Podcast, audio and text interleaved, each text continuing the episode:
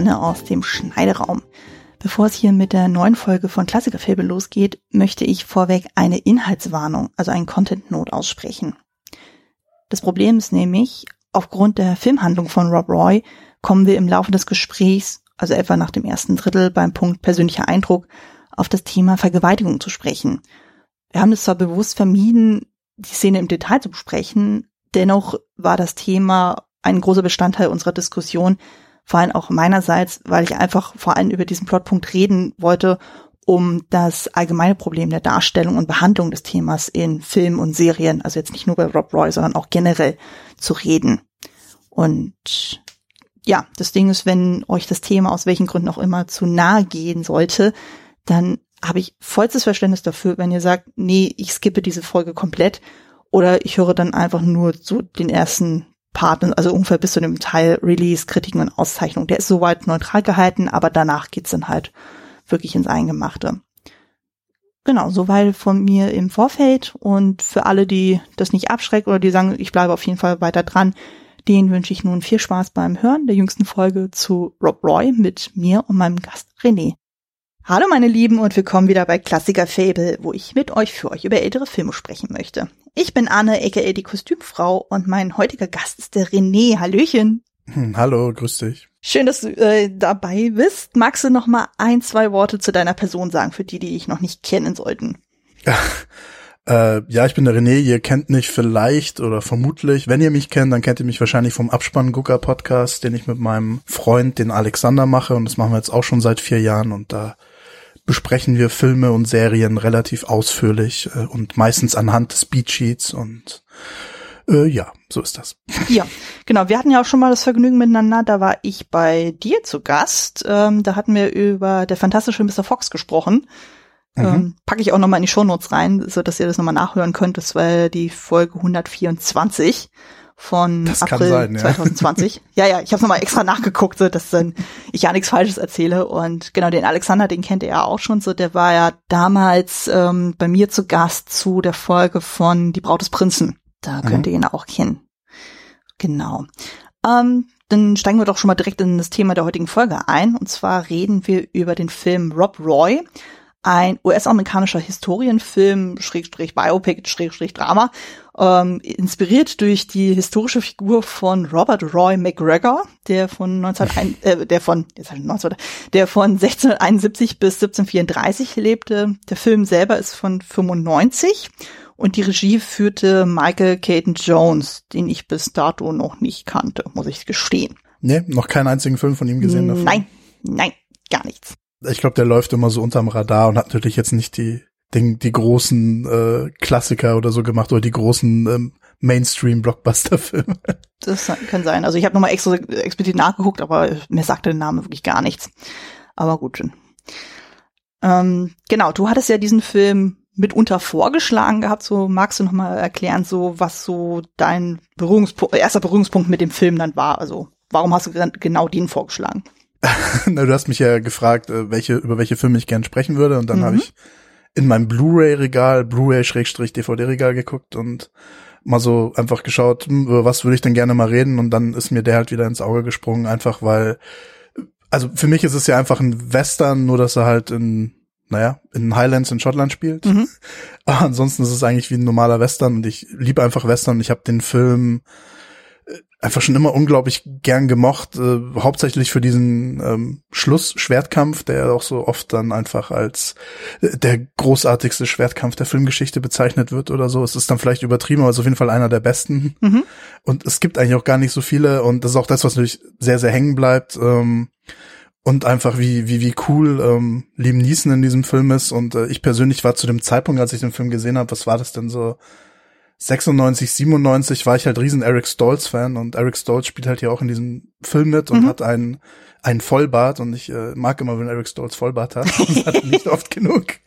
Und äh, äh, jetzt kommt natürlich schon der Spoiler und äh, umso trauriger war ich, als er halt dann äh, im Übergang zum zweiten Akt halt dann stirbt. Mhm.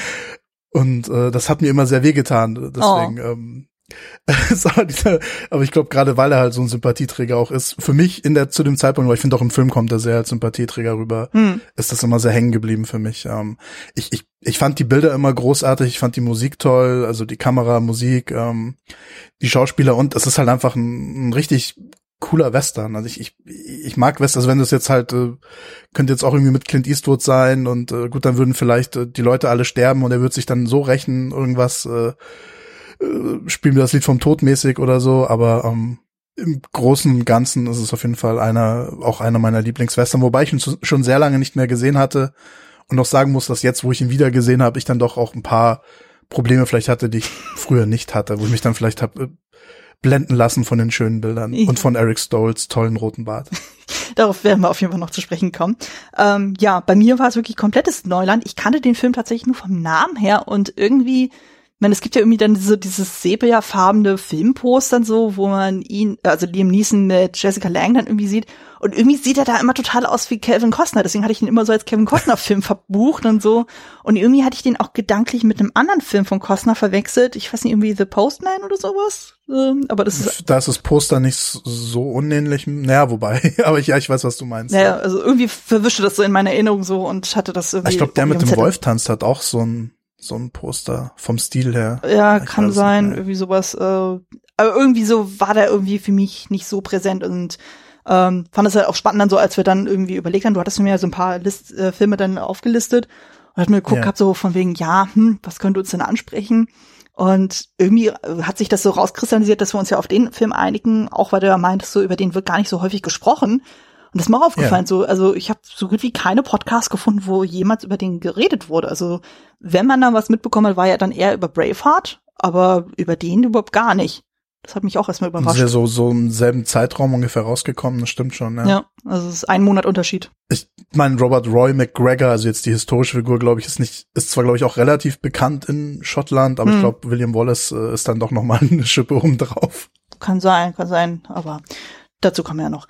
Ähm, ich würde mal vorschlagen, wir gehen jetzt erstmal auf den Inhalt ein. Und genau, du darfst den Film jetzt mal zusammenfassen. Und für alle, die den Film noch nicht gesehen haben, wir spoilern natürlich auch. Also egal jetzt ob der Inhaltsverzeichnis oder äh, in der Inhaltsangabe oder jetzt auch später in der An im Analyseteil.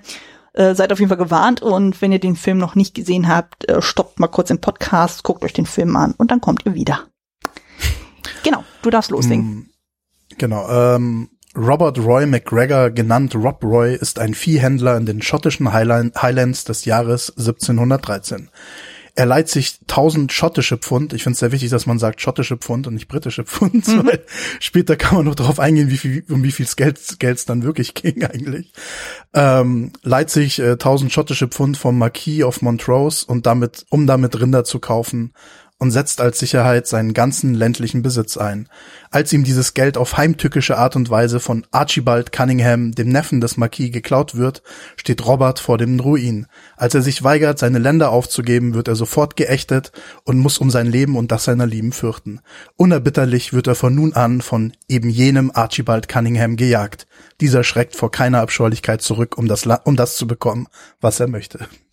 Ja, kurz und bündig, so, das trifft es auf jeden Fall ganz gut. Also, ähm, genau, ich glaube noch zu, äh, wichtig zu erwähnen ist ja auch, dass Montrose, ähm, also der ihm halt diese äh, 1000 schottische Pfund geliehen hat, dass der dann sagt, okay, ich bin durchaus bereit, das dann irgendwie als beglichen zu äh, anzusehen, wenn er dann besagten Herzog von Argyle äh, verleugnet. Weil damals war ja das Problem mit den Jakobinern so und wenn äh, Rob Roy dann auch sagt so, hey, der Typ ist tatsächlich ein Jakobiner, sozusagen, dann würde er äh, würde Montrose, der ihn nicht leiden kann, zu dann auch sagen, so, ja gut, dann vergessen wir mal diese Geschichte mit den tausend Pfund.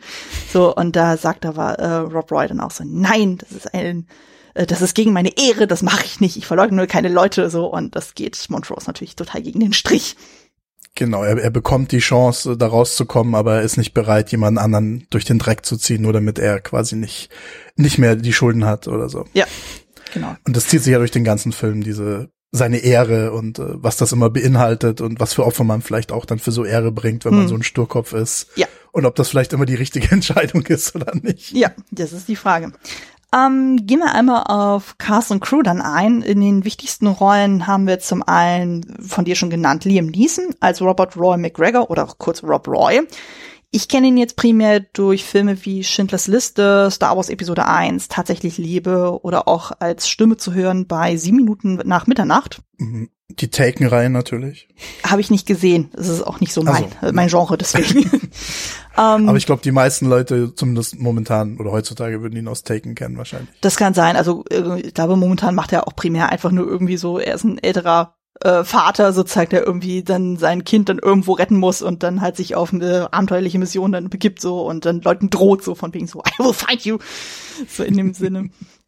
ähm, genau, dann äh, seine Frau, äh, Mary McGregor, wird gespielt von Jessica Lang. Die kenne ich vor allem durch Big Fish, also den Tim Burton-Film und mhm. den, äh, die Shakespeare-Adaption von Titus mit Anthony Hopkins. Sonst habe ich ihr von ihr nicht so viel gesehen.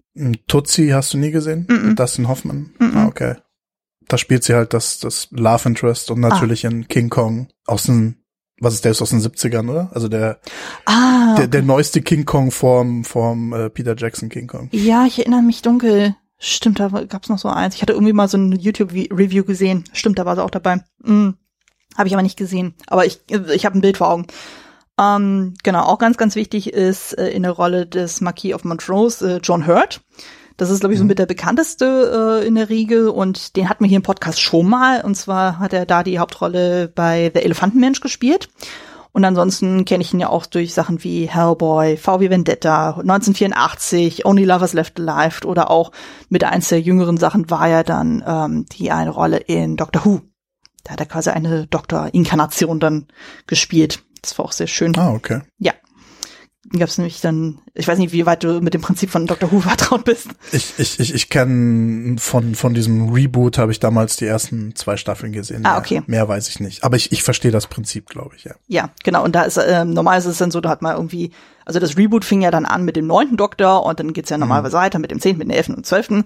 Und dann gab's ja dann dieses 50er Jahr, äh, oder 50er Jahr, äh, das 50, das äh, Geburtstagsspecial und da stellte sich raus, oh, da gibt's noch quasi noch mal eine Zwischeninkarnation zwischen dem achten und dem neunten und die wird halt gespielt von äh, John Hurt. Und das ist halt super spannend dann so. Aber da will ich nicht so viel sagen. Dann haben wir noch ähm, Tim Roth als ähm, Archibald Cunningham. Von ihm kannte ich tatsächlich bisher noch nicht so viel. Also ich hatte ihn eigentlich nur in Pulp Fiction und The Hateful Eight gesehen. Okay. Ich weiß nicht, ob du ähm, vertraut er, er hat Er hat unglaublich viel gemacht. Mir fällt natürlich gerade nichts mehr ein, aber also man kann auf jeden Fall sagen, dass Rob Roy zu dem Zeitpunkt, als er den Film gemacht hat, auch so der Filmer, wofür er das meiste Geld bekommen hat. Und mhm. das ist auch der einzige Film, für den er eine Oscar-Nominierung sogar bekommen hat. Ja. Ähm, und was war auch so eine seiner herausstechenderen Rollen, mhm. definitiv. Ja. Es gibt noch Gridlock mit, mit Tupac Shakur, da hat er auch mitgespielt. Ah, okay. Das ist auch so ein 90er-Jahre-Film, der, also wo du so gesehen hast, äh, Tupac Shakur war auch ein ganz guter Schauspieler eigentlich. Mhm äh, wo sie, wo sie zwei Drogenabhängige spielen, die versuchen halt äh, clean zu werden und wie schwer das ist, äh, dann so mit auch Gesellschaftskritik und so, dass wenn du schon clean werden willst, äh, hm. dass du es dann trotzdem nicht werden kannst wegen Bürokratie und was auch immer. Hm. Ja, ich tue mich schwer mit so Drogenfilmen, deswegen ist das äh, völlig unter ja. meinem Radar verschwunden. ähm, genau, dann haben wir noch den von dir schon erwähnten Eric Stoltz als Alan McDonald, also quasi dem besten Kumpel von Rob Roy und ja. den verbinde ich vor allem mit God's Army und Betty und ihre Schwestern. Da spielt er den Love ja. Interest von da ein. God's Army auch Vollbart natürlich, ja. sogar noch einen volleren als hier und natürlich stirbt er auch äh, als Übergang in den zweiten Akt. Ja. Ja, von also, wenn man den komplett sehen möchte, dann Betty und ihre Schwestern, da überlebt er. Da ist er auf jeden Fall da, konstant so. Da spielt er einen Hauslehrer. Das, äh, der fand ich ihn echt toll. Um, ja, ähm, ja, gibt, gibt viele. Ich mag Eric Stoltz. Hat ja auch, ähm, äh, wie heißt das? Ähm, ist sie nicht wunderbar, oder? Ist das nicht der John Hughes Film? Ähm, ähm oh, da fragst du mich jetzt was. Some Kind of Wonderful oder so, heißt es, glaube ich, im Englischen. Mm, okay. Aber war mehr so in den 80ern jemand, der rauskommt, ist The Mask, den Peter Bogdanovich-Film, mhm. wo er diesen entstellten, den Jungen mit dem entstellten Gesicht Ah, spielt. mit Cher als Mutter, ne? Genau, genau. Ah. Und äh, natürlich ist derjenige, ist er derjenige, der halt äh, in Zurück in die Zukunft zuerst die Rolle des Marty McFly hatte, bis sie ihn dann gefeuert haben nach sechs Wochen oder so. Oh, ist ja bitter. ja. Und Pulp Fiction spielt da auch mit und und in Killing Zoe, da hat er auch einen Vollbart übrigens. Das war einfach das, also die die Eric Stolz Vollbartphase war die war die beste Eric Stolz Phase. ja, so. Kann ich aber auch verstehen. Also das, äh, das äh, liegt auf jeden Fall, also gerade auch mit diesem Rot, das ist auch einfach super schön.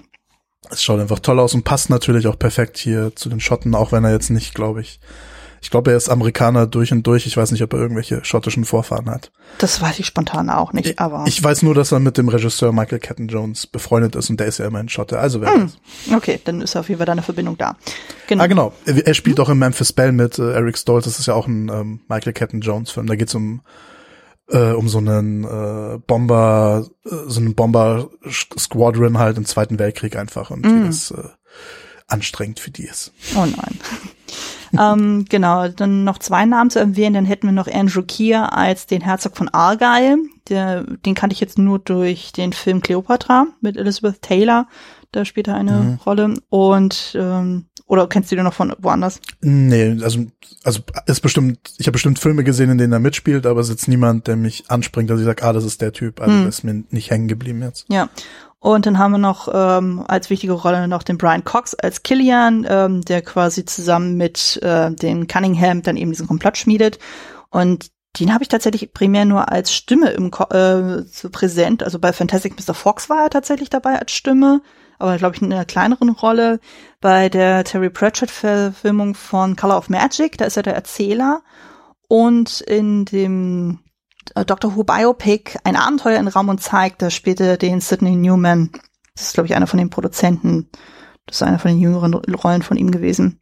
Er spielt ja zum Beispiel auch in, in, in Rushmore, spielt er ja den, ähm, den, wie ist das, den Principal von, von der Schule. Den Schulleiter? Rushmore. Den Schulleiter, genau. Also ich habe nur einmal den Film der gesehen. Der immer sagt Fischer, der dann, der dann den, der dann den, ähm, den Hirnschlag hat, den Schlaganfall, der dann im Krankenhaus ist und so. Oder Herzinfarkt, was auch immer er hat. Egal. Ist zu lange her. Ich habe den Film nur einmal gesehen, deswegen hatte ich den nicht mehr so präsent. Aber und er war natürlich, er war natürlich ähm, Hannibal Lecter, bevor Anthony Hopkins Hannibal Lecter war. Er mm. hat in, in Manhunter, in der Verfilmung von Red Dragon, äh, das erste Mal äh, Hannibal Lecter gespielt. Auch mm. Verstehe, verstehe. Und, und viele andere Sachen noch. Also Ryan Cox ist auch äh, auch ein bisschen berühmt dafür, sagen wir mal, Drecksäcke zu spielen. Das macht er hier ja auch vorzüglich. ähm, ich, ich, ich, ich oh. vergesse immer, also das war eine auch der Sachen, die ich komplett vergessen hatte. Also, du merkst immer, Tim Roth ist halt dieses, dieser abscheuliche Kerl. Aber Brian Cox ist ja vielleicht sogar noch viel schlimmer. Ja, darauf werde ich später noch kommen. So, da habe ich auch eine Meinung zu. Ähm, dann, ich weiß nicht von dem vom Cast. Ich glaube, das sind so die wichtigsten. Oder hätte ich noch irgendjemand vergessen? Ja. Hm? Nö. Okay. Äh, Jason Fleming könntest du noch erwähnen, aber einfach nur, weil ich es lustig finde. Das ist der Typ, der in den Guy Ritchie-Filmen immer mitgespielt hat, der immer so aufgetaucht ist im Hintergrund und äh, du weißt nicht, wer Jason Fleming ist wahrscheinlich, oder? Äh, der Name sagt mir was, aber ich kann gerade kein Gesicht Wenn du das Gesicht sehen würdest, wüsstest du, wüsstest du, wen ich meine wahrscheinlich. Äh, ist jetzt schwer zu erklären. Der hat jetzt auch nie große Hauptrollen gehabt. Äh, ich glaube, er spielt in, in League of Extraordinary Gentlemen spielt er den Dr. Jekyll und Mr. Hyde, wenn ich mich richtig erinnere. Ah, ja, irgendwas dämmert da gerade. Gedanklich, ähm, ja. Genau, und er taucht hier einmal so im Hintergrund auf und irgendwie, es hat nur eine ganz kleine Rolle und er hat okay. nur mitgespielt, weil er unbedingt mit Tim Roth äh, zusammenspielen wollte. ich finde es halt immer lustig, wenn du dir dann Filme anguckst und dann taucht da irgendein Schauspieler, den du halt kennst, im Hintergrund so auf. Ja, ja, das habe ich auch immer wieder dann so, also gerade jetzt zur Retro-Perspektiv, wenn ich jetzt irgendwelche Sachen dann gucke, dann durch einen Podcast oder anderweitig sozusagen, merke ich auf einmal so, oh mein Gott, der und der und der und der und der, der spielt ja auch noch mit sozusagen und äh, die man halt wiederum aus anderen Projekten dann kennt, so, also so langsam fügt sich da wie so Puzzle so das Bild zusammen. Das finde ich immer ja. sehr amüsant. Ähm, genau, kommen wir mal zur Crew. Äh, Regie, wie schon erwähnt, ist äh, von Michael Caton Jones. Das Drehbuch stammte von Alan Sharp. Die Kamera äh, stammte von Karl Walter Lindenlaub. Ich finde diesen Namen auch so faszinierend. Hast, hast, hast du geguckt, ob das ein Deutscher ist oder wo der herkommt? Äh, ich vermute mal, dass es ein Deutscher ist, weil der hat sowohl bei, äh, der hat mit Roland Emmerich zusammengearbeitet, sowohl bei Stargate als auch bei Independence Day. Das mhm. liegt irgendwie nah, dass er irgendwie eventuell. Dann würde es Sinn machen, ja. Ja, also es klingt einfach zu deutsch vom Namen her, so. Aber ich will jetzt auch nichts beschreien und so, aber ich gehe mal davon aus, dass er deutsch ist. Hab's jetzt nicht explizit nachgeguckt. Ähm, genau, ein sehr schöner Aspekt, so das Kostümbild stammt von einer meiner liebsten Kostümbildnerinnen, nämlich von Sandy Powell. Die hat mhm. unter anderem das Kostümbild gemacht für Shakespeare in Love, Hugo Cabret, Cinderella, Orlando, Young Victoria, Lady Henderson präsentiert und das jüngste war dann äh, The Favorite, der auch so ein mhm. bisschen thematisch auch mit diesem Film zusammenhängt.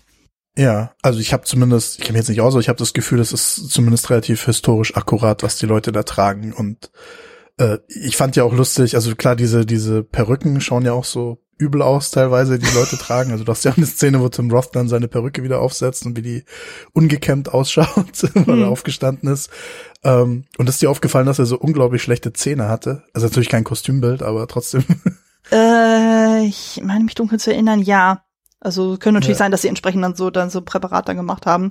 Ja, das wäre in dem Ich denke mal, dass das halt genau Maske, das ist halt auch historisch äh, dann eher wahrscheinlich dann auch akkurat war, dass die Leute nicht so gute Zähne hatten vielleicht. Ja, das würde mich auch verwirren, so wenn die da irgendwie so mit so einem Perweiß Grinsen da irgendwie durch die Gegend laufen, das wäre auch ein bisschen uh, out of place. Wobei ich glaube, sie haben es eher ihm gegeben, weil das, also ich glaube, die anderen haben nicht ganz so dreckige Zähne, aber bei ihm passt natürlich, weil er so widerlich und böse ist. Ja, das, das ist böse. Dann müssen die auch so sein, die Zähne. ja.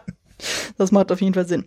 Uh, und zu guter Letzt uh, will ich noch erwähnen den Komponisten, nämlich Carter Burwell, der, mhm. ähm, den kenne ich jetzt vor allem durch Ritter aus Leidenschaft und diverse Coen-Brüder-Soundtracks, also unter anderem Hail Caesar und True Grit. Miller's Crossing nicht zu vergessen, natürlich. Mm, okay. Kenne ich nur vom Namen her, aber ich habe da keine Melodie im Kopf dann. Aber ja. Na, er kann dieses, dieses, sagen wir mal, dieses Epische hat er schon ganz gut raus, ja. Mhm. Ich finde, der macht schon sehr schöne Musik. Ja. Auch in diesem Film hier. Ja, also es ist zumindest eine äh, Musik, die sehr, sehr dominant ist. Ähm, genau. Kann man ja. sagen. Genau, dann kommen wir auch schon mal zum nächsten Part, nämlich zur Trivia. Du hattest ja schon das eine oder andere so ein bisschen gedroppt, dann so, hättest du noch sonst irgendwelche Facts dann so, die dann noch erwähnenswert wären?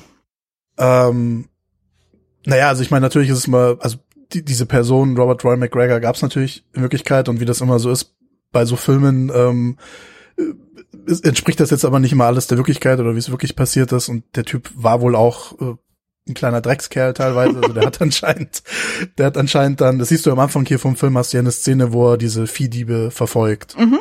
und sie zur Rechenschaft ziehen will und in echt war es wohl so, äh, dass er die Leute oder halt Bauern oder so erpresst hat und gesagt hat, du, ihr zahlt mir Geld oder ich klau euer Vieh. Mhm. Also das war so seine Masche, die hat er wohl ziemlich viele Jahre abgezogen und äh, es ist natürlich, äh, sagen wir mal so, also der Film hier ähm, zeigt Robert Roy McGregor wohl im positivsten Licht, äh, wie man das so kann, ja. Hm. Ja, wobei dieses mit dem Erpressergeld hatte ich irgendwie gelesen, das war damals tatsächlich ein Beruf. Dann so, also das war gar nicht so unüblich in Schottland zu der Zeit. Wo ich auch erstmal dachte. Das natürlich auch nicht besser. Nein, nicht wirklich, aber ich dachte auch erstmal so, okay, das, das ist ja auch ein bisschen bizarr und so, aber gut ich stelle mir die Szene in einem Film dann lustig vor, so, ja, wir machen das ja alle, das ist ein normaler Beruf, aber du kannst natürlich den Charakter dann nicht so sympathisch machen, wenn er arme Leute ausbeutet. Nee, nicht so wirklich, nicht so wirklich. ähm, ja, und irgendwie halt auch, dass, dass der sich ja schon zehn Jahre lang immer wieder, weiß nicht, ob Geld geliehen hat, aber als Geschäfte hatte, so mit diesem Montrose mhm. natürlich mhm. und äh, viele, viele Sachen einfach. Aber wie es halt immer so ist. Ich meine, Braveheart hat ja auch nicht viel mit der Realität wohl zu tun gehabt. Das ist aber bei vielen so historischen Werken, wo man auch mal genau. denkt, so, ah, da ist manches dann aufgrund der Dramaturgie doch so ein bisschen so hin und her gebogen und so. Mal fällt das mehr auf, mal weniger. Also ja, aber da kenne ich mich mit seiner Historie zu wenig aus, um da wirklich sagen zu können, okay, das passt dann alles so oder nicht. Aber ich habe nur gesehen, dass es einen Cocktail gibt, der Rob Roy heißt. Okay. Das fand ich ganz interessant. Ich glaube mit Scotch, aber ich weiß nicht mehr genau. Hm. Kann man natürlich machen dann so. Warum nicht dann? Ähm, genau, dann würde ich einfach noch so ein paar Sachen ergänzen. Und du hattest äh, schon so ein bisschen das Thema Kostümbild angesprochen. Und da habe ich tatsächlich einen Interviewausschnitt von der Kostümbilderin Sandy Powell gefunden, wo es ja um dieses äh, Schottenkaro denn ging. Oder um den Tartan, den die ja da alle tragen. Und da sagte sie auch so, es war. Um, um den was bitte? Den, den Tartan. Also das ist dann, das ist halt eben diese Stoffe, die dann halt so dieses Schottenkaro dann auch haben. Ah ja. Mhm. Und äh, was ja meistens immer dann für einen Clan dann irgendwie mal steht. Deswegen, das ist dann, so wie ich das verstanden habe, im heutigen, äh, in der heutigen Zeit so, so ein bisschen verpönt und so, wenn man so irgendwie Klamotten trägt, die Schottenkaro dann tragen, weil man eben nicht dann selber Schotte ist und zu einem Clan gehört, so weil das ist dann halt ein bisschen wie so das äh, Wappen von einem, äh, von einer ja. Familie dann so. Und wenn man das heute so ein bisschen aus äh, äh, modischen Gründen dann irgendwie trägt, dann äh, ist man, äh, sind die Schotten da ein bisschen angepisst und so habe ich das so mitbekommen und dachte ich so, oh, okay. Ähm, genau, also äh, zu dem, was Sandy Power dann sagte, die meinte dann so, ja, es war sehr schwierig, einen originalen Tartan aus der Zeit zu finden, der dem Regisseur gefiel. Und es war einfacher, einen zu erfinden, damit er nicht falsch ist. Zu dieser Zeit gab es noch keine Tartans, die wir, äh, wie wir sie kennen. Die Tartans waren Erdfarben und die Designs waren einfach, was man ja auch hier in dem Film auch sehr gut sieht. Heutzutage ist es sehr viel so dieses Rote und dann noch mit verschiedenen anderen Farben, so dass dann eben dieses Karo-Muster dann entsteht. So dieses klassische dann. Ähm, Genau, interessant war ich auch, ähm, dass ähm, du hattest ja diesen Schwertkampf schon angesprochen, der mhm. dann quasi dieses Grand Finale dann bildet. Und ähm, der wurde choreografiert von William Hobbs. Und das, äh, der war halt so, für die Zeit, der war ja ein sehr begnadeter Schwertkämpfer und hat dann halt viele Sachen choreografiert, unter anderem für Flash Gordon, Der Tag des Falken, Gefährliche Liebschaften, Willow, Cyrano de Bergerac, äh, Robin Hood, also der mit Kevin Costner und äh, sein letzter Auftrag war bei Game of Thrones. Anscheinend in der ersten Staffel, weil sie war datiert für 2011, also demnach war es noch da. Äh, der ist auch mittlerweile verstorben. Ja. Ähm, das fand ich auch interessant. Und ich glaube, es war noch ein zweiter dabei oder auch irgendein berühmter, der auch äh, da geholfen hat bei der ja, Choreografie, aber ich weiß jetzt auch nicht mehr. Doch, da war einer dabei, äh, der beratend zur Seite stand, nämlich der Robert genau, G. Goodwin. Aber den konnte ich jetzt ja. nicht so zuordnen, da gab es irgendwie keinen richtigen Eintrag. Ähm, und noch eine Sache fand ich auch so richtig heftig. Äh, das betrifft Tim Roth. Ähm, der hatte die ganze Zeit Angst, dass er gefeuert werden würde, weil er seine Figur sehr exzentrisch ausgelegt hatte und er hat sogar seinen Agenten gebeten, da nach einer nach einem neuen Job für ihn zu finden, äh, zu suchen. Mhm. Äh, und äh, ja, aber der Regisseur war dann so, nee, er soll es noch aufgedrehter, noch exzentrischer machen so und genau wie du schon sagtest, er sollte er später da eine Oscar-Nominierung für kriegen. Also das muss man auch wirklich sagen, so das ist einfach so eine Rolle, die einfach extrem raussticht in dem ganzen Cast. Äh, definitiv. Aber tut halt das, was sie wahrscheinlich auch tun soll. Also ich meine, er ist halt böse, böse, böse, crazy, crazy, crazy. ja, definitiv. Ähm, genau, kommen wir dann einmal zum Release des Films. Ähm, Premiere war am 5. April 95 in den USA und in Deutschland für, äh, folgte er relativ knapp danach, nämlich am 25. Mai. Das Einspielergebnis lag bei 31,6 Millionen US-Dollar bei einem Budget von 28 Millionen US-Dollar, also demnach ein bisschen mehr als das Budget wieder eingespielt. Genau, die Kritiker waren weitgehend, ähm, weitgehend positiv, aber man hat auch nicht so viel gefunden dann so und vor allem die Bösewichte wurden dann gelobt. Aber das Problem war halt, dass dann Brave halt einen Monat später dann auch in die Kinos kam so und das hat dann irgendwie alles überschattet und dann ging Rob Roy dann doch sehr, sehr unter. Was man auch in den ganzen Awards-Geschichten äh, dann gemerkt hat. Also da kam nicht so viel bei rum. Also bei den Oscars gab's halt. Es gab keinen Platz für zwei schottische. ja, offensichtlich. Also das ist ja kein so seltenes Phänomen, dass dann irgendwie äh, Filme, die, sehr ähnlich strukturiert sind oder ähnlich thematisch sind, so wenn die äh, fast mehr oder minder zeitgleich dann auftreten, dann ist das immer ein bisschen tricky. Das stimmt, ich finde aber die Filme haben gar nicht jetzt so viel gemeinsam, außer, außer dass sie halt irgendeinen so schottischen, ja, weiß nicht ob Volkshelden, aber halt äh, so eine historische schottische Figur haben. Ich finde sonst ja. sind sie sich schon sehr, sehr unterschiedlich. Das stimmt natürlich. Aber gut, man weiß natürlich auch nicht, wie die Werbekampagne zu dem Zeitpunkt war. so, ob dann die da bei Braveheart einfach mehr die Werbetrommel gerollt haben. Keine ich Ahnung. Geh mal von aus. Ja. Naja, ähm, genau, bei den Awards ähm, war halt so, äh, es gab dann nur eine Nominierung für Tim Roth als besten Nebendarsteller bei den Oscars. Ähm, er verlor aber gegen Kevin Spacey in die üblichen Verdächtigen. Mhm. Und ähm, es gab dann noch weitere Auszeichnungen und Nominierungen, äh, vor allem für Tim Roth. Gewonnen hat er noch den BAFTA Award und den Kansas City Film Critics Award. Und die Kostümbildnerin Sandy Powell war zumindest für den Felix Award nominiert. Ich kannte den Preis noch gar nicht. Und sie hat aber gegen Jean-Paul Cotier verloren, der für die Stadt der verlorenen Kinder nominiert war. Ich weiß nicht, ob dir der Film was sagt. Ähm, doch, doch, doch, ja, ja, visuell verrückt und so. Ich ja, weiß, ja, genau, das ist, glaube ich, ich. Ich erinnere mich. Genau, da spielt auch Ron Perlman mit, ähm, der, genau. ich, mein, ich meine, das ist der Regisseur, der auch die fabelhafte Welt der Amelie gemacht hat. Genau, Jean, Jean-Pierre Genet oder wie er heißt. Ähm, ja. Ich spreche jetzt eh falsch aus. Äh, kein Problem, ich kann auch kein Französisch. der, der Alien 4 Regisseur auch. Und ich wette, ah. ich wette, das ist das Wichtigste, das ist wahrscheinlich am wichtigsten, dass man immer sagt, er ist der Alien 4 Regisseur. auch sehr schön. Ja.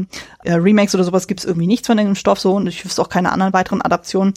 Und ähm, bei Letterbox hat er aktuell jetzt eine Bewertung von 3,2 von 5 Sternen und bei IMDb eine 6,9 von 10 Sternen, also so Mittelfeld etwa mhm. dann so. Also sticht jetzt auch nicht so krass hervor, aber es ist jetzt auch nicht so, dass man sagt so, hm, geht, macht jetzt so einen Ausreißer extrem nach unten oder nach oben. Ich habe eine Kritik äh, gelesen, die den Film halt relativ zerrissen hat und meinte, ja, es ist nur so eine äh, was Deathwish, äh, Rache, Rache-Story und mhm. ging dann irgendwie darauf total ab. Ja. Ich finde, dafür fehlt halt dann noch das da, dafür ist dann der Film, finde ich, noch einen Schritt nicht weit genug gegangen, eigentlich, dass es, dass ich das als so einen Film wahrnehmen würde. Aber ja, klar, wenn man hm. will, dann kann man das da, glaube ich, auch rein interpretieren. Ja, das stimmt. Ähm, genau, dann können wir ja auch schon zum nächsten Part übergehen, und zwar den persönlichen Eindruck. Ähm, du hattest ja schon ein bisschen was äh, angerissen, als du über dein Vorverständnis zu dem Film gesagt hast. Ähm, du meintest aber auch, du hast so ein paar Kritikpunkte, die dir jetzt im Nachhinein so aufgefallen sind. Ähm, ja, aber es ist mehr so, dass ich mich halt dann frage, also muss muss dann Tim Roth so böse sein, muss das dann alles so schlimm sein? Hm. Äh, ich bin dann doch vielleicht jetzt, wo ich dann älter bin, ein bisschen mehr für für subtileres. Äh, andererseits, sagen wir mal, ein Held ist nur so gut wie sein Bösewicht und umso größer natürlich der Bösewicht ist, umso heldenhafter sind dann vielleicht immer die Taten, die der Held macht. Mhm. Deswegen muss der Joker ja auch immer komplett verrückt sein, damit mhm. dann der langweilige Batman vielleicht irgendwie doch ein bisschen Charisma entwickeln kann. Mhm. Ich weiß es nicht. Ähm, ja, es, ist, es sind mal hier so da so ein bisschen ein paar Dialoge fand ich einfach nicht so toll. Ähm, äh, er zieht sich hier und da.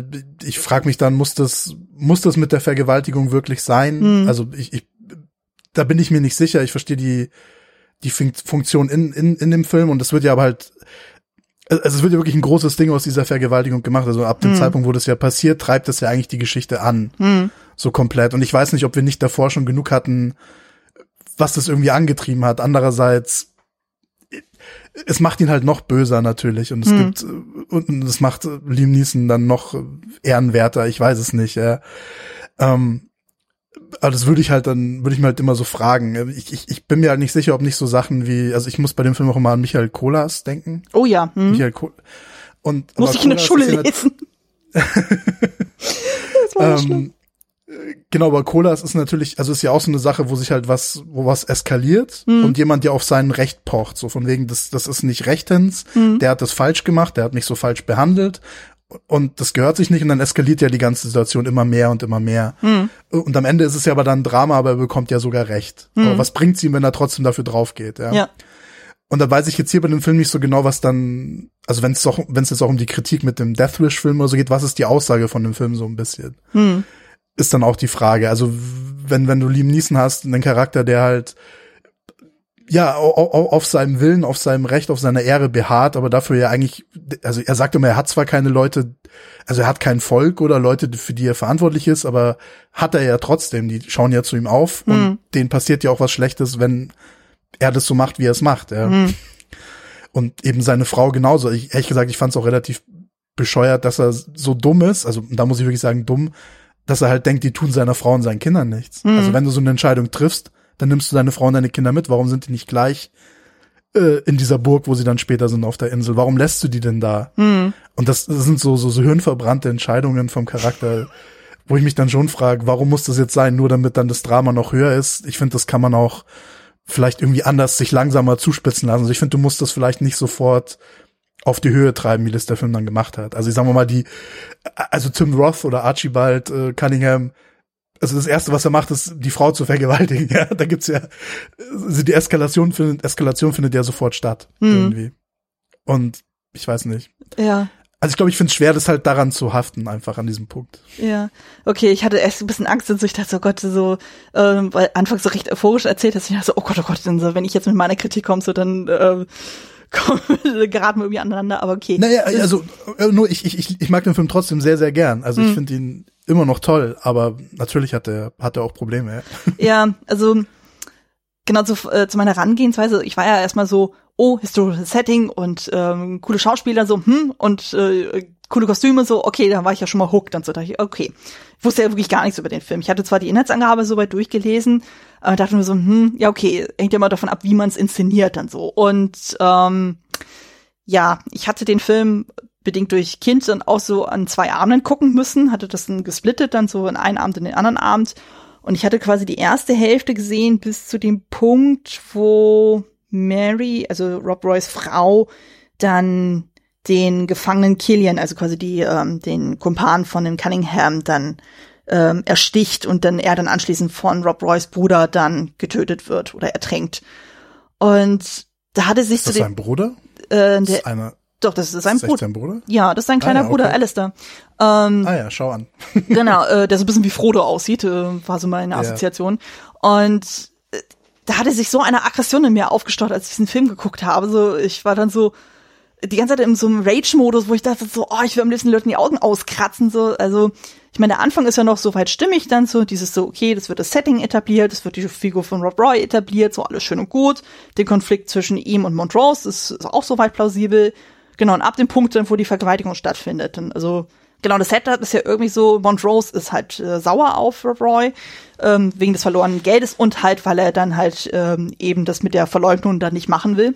Und daraufhin wird der Rob Roy ge gejagt und Rob Roy sagt sich dann so, okay, ich verziehe mich mal in die Berge und äh, mhm. ähm, Frau, Kind, ihr bleibt mal zu Hause, was du schon sagtest. So. Und ähm, das hat nichts mit euch zu tun, das, das hat mit mir zu tun, ich lenke die mal von euch weg.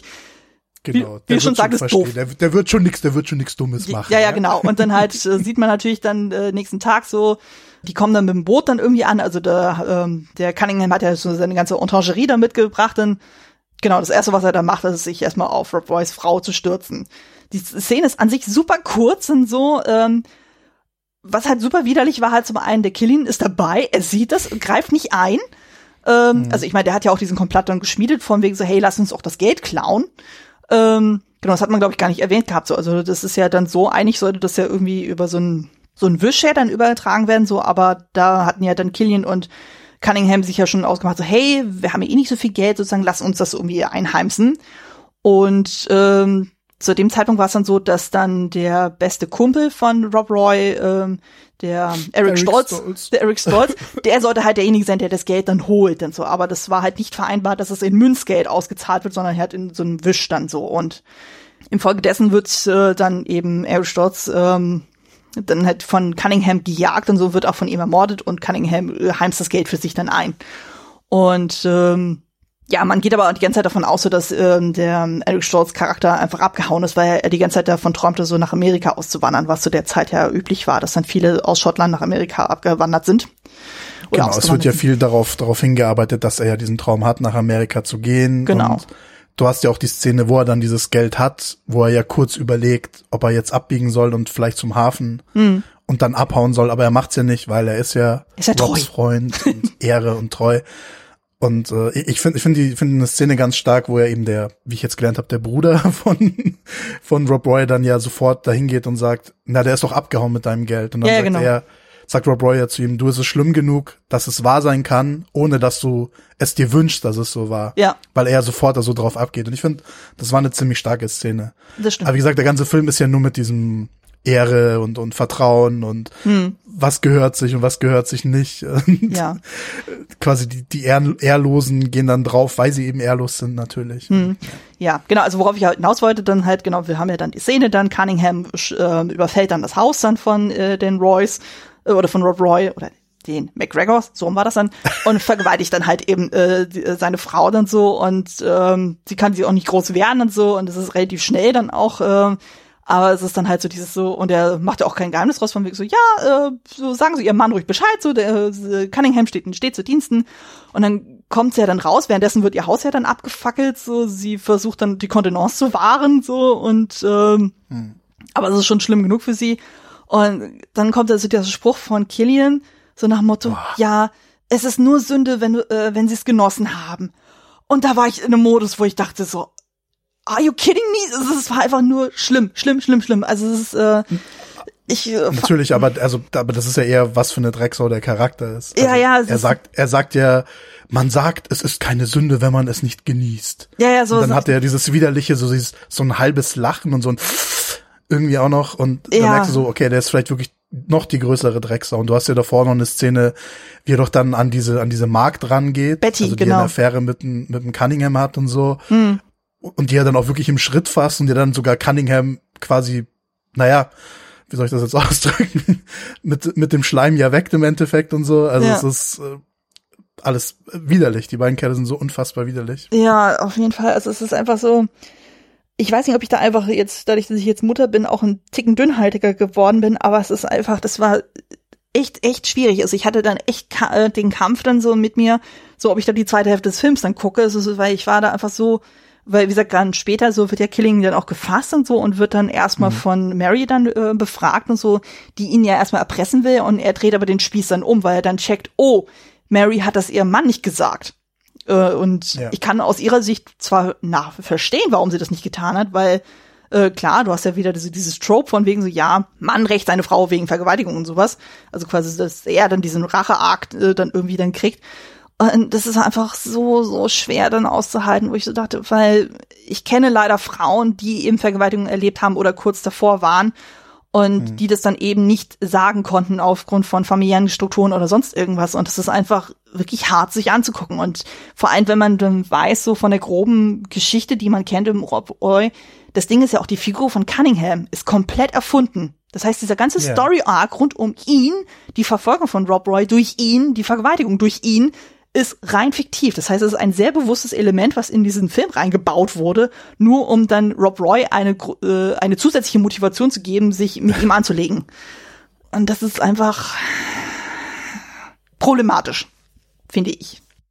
Ja, ja, also ich, ich ja, ich will jetzt, das ist so bescheuert, weil ich bin, stelle ich mir jetzt hin und sage, ich verteidige jetzt die Vergewaltigung oder so. Das ist natürlich auch, ähm, wie gesagt, ich finde ich, ich finde es komisch, dass der Film ab dem Zeitpunkt dann komplett auf diesem Ding drauf fußt. Ja.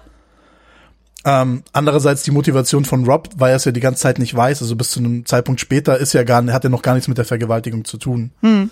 Also, weißt du, was ich meine? Das kommt dann nur ganz zum Schluss nochmal. Ähm, ja, die Frage ist halt nur, hättest das noch zusätzlich gebraucht? Genau, das weiß ich nicht. Also ich glaube, da hätte man jetzt vielleicht auch was anderes als Vergewaltigung machen können. Ja. Da hätte es, glaube ich, genug gegeben. Also äh, wie gesagt, wäre es jetzt ein klassischer Western, dann dann wäre seine Familie umgebracht worden. Ja? Also ja. dann ist es der, was weiß ich, der der Mann ohne Namen oder was auch immer ähm, oder eher der Charakter von Lee Van Cleef aus äh, für ein paar Dollar mehr, wo halt dann die, wo seine Tochter umgebracht wurde und er will sich halt dann rächen, was auch immer. Hm. Das ist ja auch so eine klassische Trope. Ja. Ähm, sowas hättest du natürlich auch machen können. Ich weiß jetzt nicht, ob dann Vergewaltigung jetzt die bessere Entscheidung war, wenn man sich für für sowas entscheidet. Ähm, ich finde aber trotzdem in der Funktion, also es funktioniert schon irgendwie, aber ich hinterfrage es auch, ja. ja. Ich finde aber trotzdem, dass wie sie damit umgeht, finde ich aber dann eigentlich schon relativ stark. Also sie tötet ihn ja nicht aus Rache, weil er daneben stand oder so. Klar, das ist auch ein Element, warum sie natürlich sauer auf ihn ist, sondern sie macht es ja eher, um ihren Mann zu beschützen, mhm. weil sie ja weiß, was passiert, wenn er es erfährt. Und ich glaube auch nicht, dass sie sich schämt dafür, also irgendwie so, oh, ich kann es ihm jetzt nicht sagen, weil er würde es nicht verstehen. Ich habe auch nicht das Gefühl, dass es darum geht. Ich habe schon das Gefühl, dass die, so wie uns ja auch die Beziehung dargestellt wird, dass die ein Vertrauensverhältnis haben, mhm. dass sie ihm das schon sagen könnte, aber sie will halt nicht, dass ihr Mann stirbt. Also es ja. kommt eher von so einem Punkt raus, weißt du? Also ich glaube mhm. nicht, also meiner Meinung nach. Das, das, deswegen finde ich das dann durchaus schon einen interessanten Aspekt. Also wenn du jetzt so einen Death Wish Film hättest, oder so, dann würde sie, es gibt jetzt, gab es jetzt nicht auch zuletzt genug Filme, wo dann irgendwie Frauen, da passiert sowas und dann bringen sie die Männer um, die, die ihnen das angetan haben. Da gab es doch jetzt auch genug zuletzt, oder? Ich wollte sagen, weil nicht jetzt dieser jüngste Film von Jennifer Kent, die den Babadook gemacht hat, jetzt mit The Nightingale? Kann sein, ja da gibt's ja auch so ein Setting dann so, wo sie auch mindestens einmal vergewaltigt wird so und ihre Familie, ich weiß nicht, ob einfach nur irgendwie umgebracht oder noch irgendwas anderes war und dann ist sie halt auch auf so einem Rachefeldzug dann so. Aber da ist es halt das Ding, äh, also ich habe den Film nicht gesehen so, aber zum einen A ist es von der Frau inszeniert und B ist es die Frau, die einen aktiven Part dann hat, so die dann selber das in die Hand nimmt. Und hier wird es ja quasi so ähm, quasi in Rob Roys Hände gelegt dann so und ähm, dadurch wird sie ja eher zum passiven Part. Aber findest du, weil ich finde, sie macht ja eigentlich schon ähm, macht schon sehr viel für ihn. Also sie lenkt ja eigentlich sogar die ganzen Geschehnisse. Also wenn man wenn man ehrlich ist. Ja, ja, ich meine, dass sie dann zu dem Herzog von Arger geht und sowas genau. dann so. Ähm, das, das, äh, das meine ich auch gar nicht, sondern einfach so, dass sie selber dann eben, äh, ich sag jetzt mal, die Rache dann äh, für ihre Verweigerung, also dass sie der, der aktive Part ist, dann sich darum zu kümmern. Weil so ist es ja quasi äh, er, der das dann macht, so im Namen ihrer, im Namen seiner Frau. Ja, nee, aber das weiß ich. Ich bin nicht der Meinung, dass sie damit einverstanden ist, dass er das macht, ja, oder dass sie das jetzt toll findet, aber sie kann es halt nicht verhindern. Ja. Ich, also ich, ich finde jetzt, wie gesagt, ich finde es ja auch problematisch, aber ich finde es eigentlich schon ganz interessant, dass, dass sie jetzt nicht so einer Trope verfallen mit, sie will sich jetzt unbedingt dafür rächen oder er muss sich jetzt dafür rächen. Hm. Ich weiß nur, das ist das, was ich vorher meinte mit, ich weiß nur nicht, welche Message mir der Film da genau bringen will. Hm. Also wäre es nicht stärker gewesen zu sagen, okay, am Schluss, dann, dann haben wir halt nicht diesen geilen Kampf. Hm. Und okay, ich, wir leben halt da jetzt glücklich bis ans Ende unserer Tage oder sowas, ja. Mhm. Weil das, darauf kann es ja auch hinauslaufen. Ja. ähm, aber dann hätten wir natürlich nicht den geilen Schwertkampf am Schluss. Ja, aber wie gesagt, äh, man hätte einfach auch ein anderes Motiv nehmen können, so was dann genauso schwerwiegend gewesen wäre, wenn sich ein Kind wurde entführt oder sonst irgendwas. Gut, das ist auch eine Trope wieder. Also äh, ich bin mir dessen bewusst, dass es echt schwierig ist, da ohne Tropen zu arbeiten, aber ähm, ich meine, klar, ich meine, ich bin jetzt auch durch so Sachen wie Game of Thrones dann natürlich drauf sehr geeicht und so, wo ja auch äh, so Szenarien dann auch passieren so mit Vergewaltigung und sowas. Haben wir auch alles damals im Podcast besprochen. Ähm, aber ich bin einfach dessen so müde geworden. Ich meine, der Film kann jetzt nichts dafür, der ist ja vor Game of Thrones entstanden, aber ich habe das Gefühl, es ist einfach zu häufig jetzt verwendet worden und ich bin es einfach leid zu sehen. Ich will das einfach ich nicht kann mehr das sehen. schon, ich kann das schon nachvollziehen, man muss natürlich aber auch ein bisschen dazu sagen, dass zu dem Zeitpunkt, wenn ich es richtig verstehe, dass es auch nicht so unüblich war, sowas zu machen natürlich. Mhm. Und wenn du, ich weiß nicht, kennst du die Serie Outlander?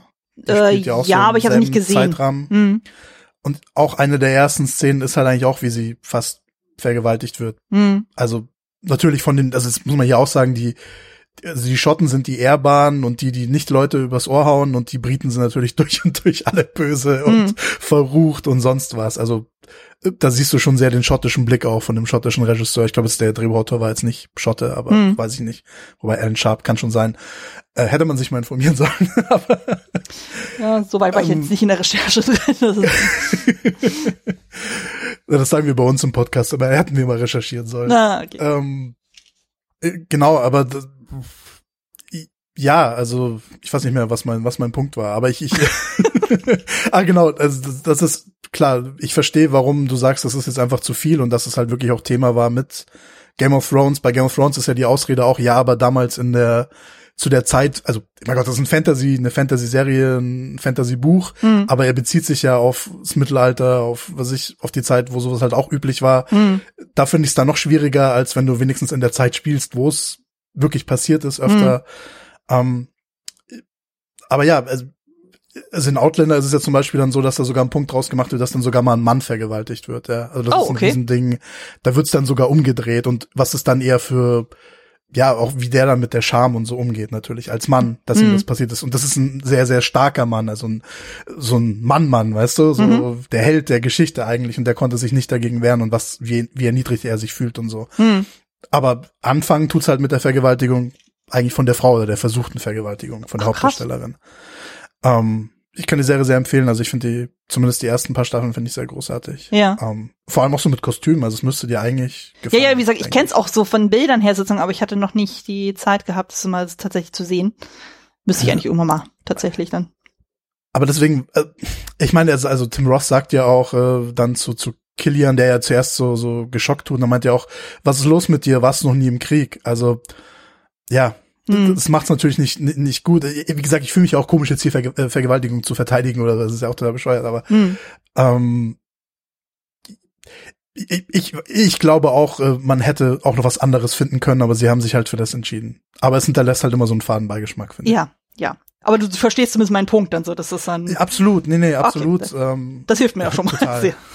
Das ist schon mal sehr hilfreich. Ich meine, ich sag ja auch nicht, dass der Film dadurch jetzt komplett gescheitert ist. Also der hat auch wirklich, wirklich gute ähm, Pluspunkte. Also wie gesagt, der Cast ist wirklich richtig gut. Das Setting, die Kostüme, der Schwertkampf am Ende. Also da war ich auch sehr, sehr positiv überrascht dann so. Also da hat das Ding wieder schon ein bisschen so eine Wendung für mich gekriegt. Und ich hatte ja dann den Film jetzt quasi dann halt einmal komplett gesehen und danach eigentlich nur so so äh, Clips dann aus dem Film. So es gibt ja bei YouTube diverse Sachen dann so, da kann man das nochmal nachgucken. Und das hat mir das ein bisschen einfacher gemacht, dann damit wieder umzugehen, wo ich dachte, so, okay, wenn man einfach so diesen ganzen Plotpoint äh, mit der Vergewaltigung ausblendet, so dann kann man sagen, hey, da kann man den Film echt gut gucken. Also das, äh, damit kann man echt gut arbeiten. Und ja, Ich glaube, du wärst halt auch an denselben Punkt gelangt, einfach ohne das. Du hättest Ja. es halt einfach nicht gebraucht. Das reicht ja auch, wenn, wenn, wenn sie die Häuser niederbrennen und er halt da fliehen muss und dann wird halt da sein Bruder umgebracht und was weiß ich. Und er hat ja genug Grund, sich an dem Typ zu rechnen, also Eben, wenn er rauskriegt, eben. dass er beklaut wurde, das reicht ja. ja, Und alle anderen Szenen kannst du ja so lassen. Also ich meine, es sind ja so dieses, wie sagt man, so typische Liam Neeson-Szenen inzwischen, wie er Ja. halt so Sachen überlebt. Also wenn er dann da von der Brücke runterspringt und versucht, ihn halt zu erwürgen. Oh, das ja- war, das war richtig gut. Also Ja, eine so, großartige boah. Szene, ganz toll. Und wie er sich dann da in diesem, äh, in dem verrotteten Kadaver da versteckt, äh, damit er nicht entdeckt wird, da am Fluss. Hm, Das ist auch so eine Szene, die ich halt nie vergessen habe. Also ich finde da schon sehr, sehr viel Gutes dabei. ja, Aber diese, diese, diese, ich sag jetzt mal, diese doofe Vergewaltigung übertüncht das halt alles so. Ja. Also das, die, und ja, das, das versauert einem hm, das in Anführungszeichen Vergnügen dieses Films ein bisschen. Das sehe ich auch so. Ja. Das Ding war auch, als ich den damals gesehen habe, ich hatte die, die noch viel, viel schlimmer in Erinnerung, diese Szene. okay. Ähm, und ich habe dann nachgeguckt und anscheinend ist die Blu-ray, die ich habe, ist auch wirklich geschnitten und gerade an dieser Oh. Stelle, also das geht wohl ein gutes Stück länger Ja, und ich hatte das auch länger und widerlicher in Erinnerung. Okay. Ähm, und anscheinend haben die das für den britischen Markt irgendwie schneiden müssen, weil die halt ein bisschen strikter sind, was, was solche Szenen angeht. Ah, verstehe. Müsste ich mal bei Schnittberichte gucken, weil ich habe jetzt nur die Version gesehen, die bei Amazon Prime verfügbar ich war. schätze, das wird, wird dieselbe sein. Also ich glaube, diese, diese Ungeschnitte, die ich gesehen habe, äh, glaube ich, gibt's in Amerika vielleicht und ähm, ja. habe ich, also im Fernsehen lief die halt mal und ich glaube, es gab's ja auch immer auf Video, aber alle quasi DVDs und Blu-ray-Veröffentlichungen sind immer diese Fassung wohl gewesen, weil mhm. äh, die oft ja die, die Verleiher dann nur eine Fassung für den europäischen Markt machen, weil sie hm. meinen, äh, weil sich Geld sparen zu müssen. Ja. Ich kann ja mal gucken, so ob ich dazu was finde, sozusagen, dann kann ich das ja nochmal in die Shownotes reinpacken. Das wäre durchaus interessant zu sehen, ob es da tatsächlich dann einen Unterschied gibt. Genau, deswegen, weil du auch, nur weil du explizit gesagt hast, sie ist ja relativ kurz, die Szene. Ja. Und ich habe sie halt unfassbar unerträglich lang in Erinnerung. Ja. Wahrscheinlich auch nochmal verfälscht, wahrscheinlich ist es dann auch nicht so lang, wie ich es jetzt in Erinnerung habe, aber hm. sie war definitiv mal länger und noch äh, vor allem, glaube ich, brutaler auch einfach. Mhm. Also bin ich jetzt nicht, bin ich jetzt nicht traurig, dass es nicht, dass ich die geschnittene Fassung gesehen habe. Ja, ja ist, ich wollte gerade sagen, also es ist einfach so, ah, nee, ich will sowas nicht sehen und ah, es ist so wie, und wir, wir auch schon festgestellt haben, man hätte es einfach rausklammern können. Irgendwie so, wie gesagt, es gibt genug Gründe zu der Zeit, wo man hätte sagen können, einfach die Tatsache, dass sein Haus abgebrannt wurde oder sowas, das ist auch schon Motivation genug. Ja, ja, ich finde, ich finde einfach, ich meine, das ist, ich habe jetzt nicht mehr geguckt, aber es ist wahrscheinlich ungefähr der Midpoint des Films, aber es ist so, er hat schon genug Motivation. Warum hängst du den ganzen Film daran auf? Ja. Es ist so, es ist einfach unnötig. Egal, ja. ob es jetzt gut oder schlecht ist, es ist unnötig. Du hättest, ich weiß nicht, ob es das dann jetzt stärker macht. Mhm. Ja. Und wie gesagt, ich finde, diese Eskalation kommt halt dann auch so, so, so auf einmal. Das ist halt dann so ganz viel. Und wenn es bei, bei Michael Kolas oder sowas passiert's halt graduell und mhm. dann wird's immer mehr irgendwie, bis es dann komplett eskaliert. Mhm. Aber hier ist ja von 0 auf 100. Das finde ich dann auch nicht so aufregend. Ja, das ist dann dramaturgisch nicht ganz ideal. Ähm, ich glaube, dann können wir auch schon direkt zu dem nächsten Part übergehen. Wir sind ja schon so ein bisschen da in den Analysepart reingerutscht dann so. Ähm, was sind denn für dich dann auch so inhaltliche und Stilmittelelemente, die dir noch so besonders ins Auge gesprungen sind? Also Stilelement, ähm, auch wenn wir da bei Musik sind, das, ich finde die, die, die Ermordung von, von McDonald, von Eric Stolz, ja. ist ja sehr schön, schön parallel geschnitten mit diesem ähm, Mit der Feier, ne? Ist, mit der Feier und diesem, ist, ist das ein gelischer Song oder ich weiß nicht ich meine, genau, ja. Ähm, und äh, dass das ja natürlich auch umschlägt dann immer auf der Stimmung, wo wir jetzt an einem Punkt sind, in dieser Ermordung natürlich, mhm. wie man das hat, also ich bin ja selber Cutter, Editor und das ist natürlich dann immer schön, wenn du sowas, sowas siehst, weil sowas, so Parallelmontagen, das macht immer am meisten Spaß zum Schneiden, mhm. das macht auch immer sehr viel Spaß zum Gucken und es ist jetzt auch nicht irgendwie eine neue Offenbarung, dass man das so machen kann, aber es ist für dieses, sagen wir mal, Klischee, wie du sowas inszenieren kannst, es ist trotzdem halt handwerklich einfach perfekt gemacht und, mhm. und für mich halt unfassbar effektiv. Also wie gesagt, jedes Mal, es ist ja auch so gemein, wenn der McDonald die, äh, das Geld dann noch versteckt und meint, äh, er hat es vielleicht geschafft und wie dann natürlich Archibald, wenn er ihn tötet, ihn dann auch noch ganz klar zeigt, du hat nichts gebracht, ich hab's Geld trotzdem, bevor mhm. er ihn dann endgültig tötet. Also ja. ähm, ich finde also diese diese diese Ermordungsszene, äh, auch die Art und Weise, wie dann wie er dann wie er ihn in die Falle lockt mit dem mit dem Seil. Mhm. Dass er ihn dann mit ja eigentlich effektiv schon ausgeschalten hat, also auch wie, wie sadistisch das ja eigentlich ist. Ja. Also das ist für mich schon eine richtige Highlight-Szene und finde ich auch von der Inszenierung und allgemein die, die, also es heißt ja immer Herr der Ringe, Aerial Shots, wo Leute laufen und so. Ich finde, das hast du hier auch sehr gut. Auch, auch der, die allererste Aufnahme, wo, wo, wo dann einfach diese Figuren im Hintergrund langsam auftauchen und immer näher zur Kamera kommen. Mhm.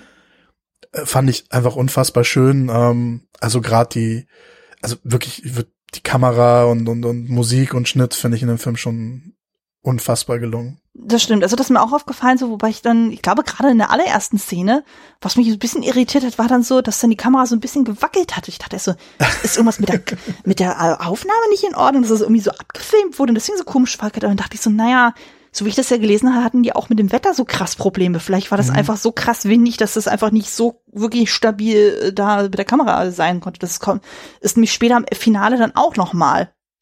Das stimmt. Das, ähm, das, haben, das haben wir auch nicht gesagt, dass das halt alles wirklich in Schottland und in den Highlands gedreht wurde und dass ja. sie auch wirklich an diese Locations mit dem Helikopter irgendwie hinfliegen mussten. Und äh, da denke ich, wirst du schon recht haben, dass das vielleicht äh, nicht so leicht war, dann teilweise da zu filmen auch, ja. Ja, also ich habe mir das so aus logistischer äh, Sicht das mal angeguckt und dachte so, hm, das könnte vielleicht damit zusammenhängen. Gut, dann kann man es auch so halbwegs verzeihen. Also ich habe das ja selber erlebt dann in der kurzen Zeit, wo ich beim Film war, dass man ja teilweise mit so Wetterbedingungen dann kämpfen muss, wo du auch denkst, oh, und äh, das ist dann auch nicht so geil dann.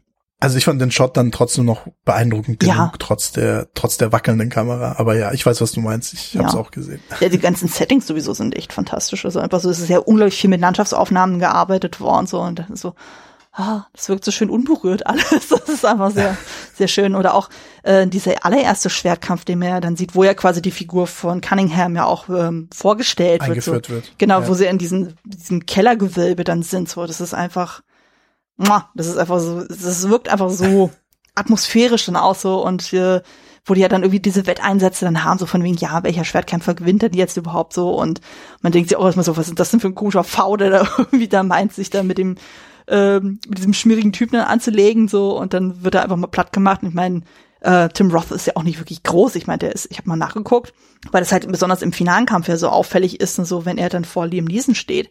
Mein Liam Neeson ist 1,93 groß, also so groß wie mein Ja. Schwager etwa. Und ähm, Tim Roth ist gerade mal 1,70.